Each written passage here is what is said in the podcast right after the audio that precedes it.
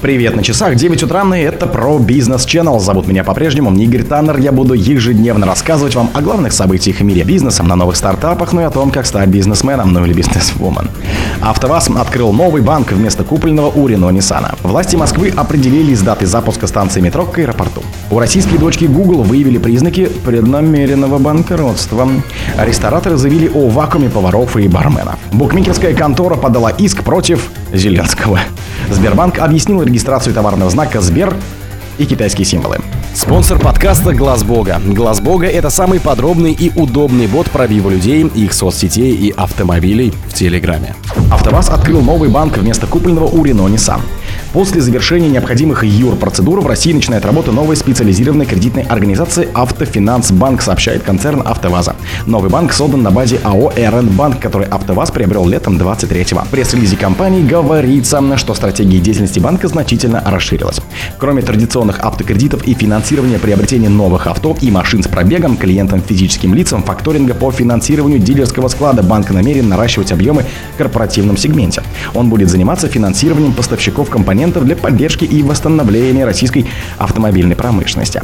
Кроме того, банк намерен предложить своим частым клиентам новые сервисы, такие как срочные депозиты, платежные сервисы и другие финансовые услуги. В ноябре 2022 года президент России Владимир Путин разрешил компании «АвтоВАЗ» приобрести РНБанк. Власти Москвы определились с датой запуска станции метро к аэропорту. В среду 6 сентября московские власти откроют станцию метро аэропорта Внуково с Солнцевской линии «Желтый». Первую станцию метро в аэропорту об этом рассказал источник, близкий к одной из транспортных компаний Москвы и подтвердил источник, близкий к Дептрансу. Месяц назад, 3 августа, председатель Мосгосстройнадзора Игорь Войстратенко говорил журналистам, что строительство станции во Внуково вышло на завершающую стадию.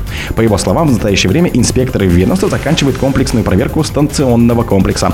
После открытия конечной станции Солнцевской Московской линии в метро станет удобными воротами в столицу России для пассажиров, прилетающих внутренними и международными рейсами в аэропорт Внуково, а также значительно улучшит транспортную доступность для 350 тысяч жителей жилых районов населения Внуковское, связав с их центром города, указал он. У российской дочки Гугла выявили признаки преднамеренного банкротства.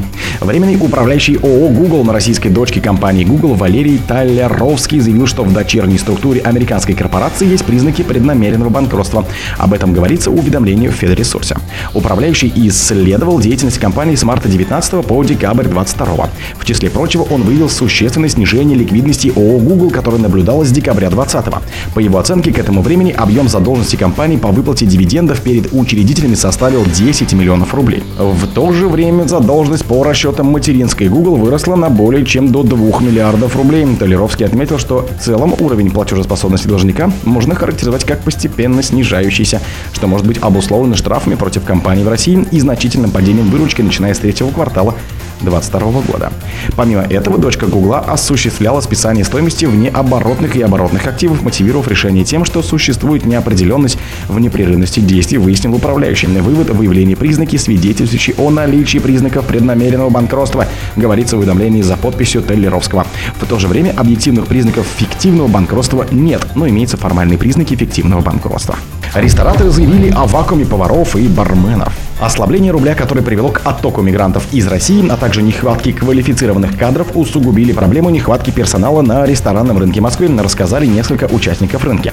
О проблеме сообщил в своем телеграм-канале основатель ресторанов «Китайские новости» Станислав Лисиченко. На ресторанном рынке Москвы жутчайшая нехватка кадров, поваров просто нет, отмечает Лисиченко. Общепиту не хватает не только поваров, но и барменов, сотрудников клининга, рассказал основатель сети ресторанов «Мясо и рыба» и председатель Координационного совета Федерации рестораторов и ательеров Сергей Миронов. По его словам, сейчас по Москве нехватка сотрудников около 20-30%. Такого вакуума не было никогда. Острая проблема нехватки кадров ощущается с июня 2023 года, подтвердили в пресс-службе сети лапшичных вокеров. Мы также ощутили это на себе, и именно поэтому, сжав зубы, нам пришлось повышать зарплату сотрудникам. У нас все вакансии закрыты, но это было сделано ценой больших усилий. Проблема реально существует, и она актуальна, указывает в компании. Букмекерская контора подала иск против Зеленского. Владелец букмекерской конторы Пари Матч подала в суд на президента Украины Владимира Зеленского в связи с введенными против компании украинскими санкциями. Иск от Play Media Holding Limited зарегистрирован на базе единого госреестра судебных решений Украины. Указ о санкциях, сказано в иске, был издан без надлежащих и достаточно на то основании, а Зеленский не прояснил обстоятельств, ставших причиной для введения ограничений. Пари Матч подчеркнул, что после 24-22 прекратила любое сотрудничество с российскими компаниями и принимает все возможные меры по пресечению использования объемов своей интеллектуальной собственности на территории России. Кроме того, ее бенефициары граждане Украины, а среди акционеров нет россиян, что подтвердила проверка регулятора. Сбербанк объяснил регистрацию товарного знака «Сбер» и что-то на китайском. Товарный знак «Сбер» и что-то на китайском с китайскими иероглифами поддан регистрацию, исходя из потенциальной перспективы работы с китайской аудиторией в приграничных с КНР регионах. На данный момент подданные на регистрацию обозначения не используются. На вывеске размещаются в стандартном формате, рассказали в банке. Заявку в Роспатент организация направила 30 августа. Иероглифы китайские означают слово «банк». С Китаем граничат Хабаровский, Приморский, Забайкальский края, Амурская и Еврейские автономные области и Республика Алтай. В Китае с 2010 года расположено представительство Сбербанка. В конце прошлого года организация направила документы для открытия первого филиала в КНР. Туда уехал огромнейший пакет документов. Китайский регулятор очень скрупулезно относился ко всем документам и запрашивает их в очень большом количестве, рассказал зампред правления Сбера Александр Ведяхин. Сбербанк рассчитывает открыть его концу года. Однако, отметил Ведяхин, обычно на это уходит полтора полтора-два года. О других событиях, но в это же время не пропустите. У микрофона же был Игорь Таннер. Пока.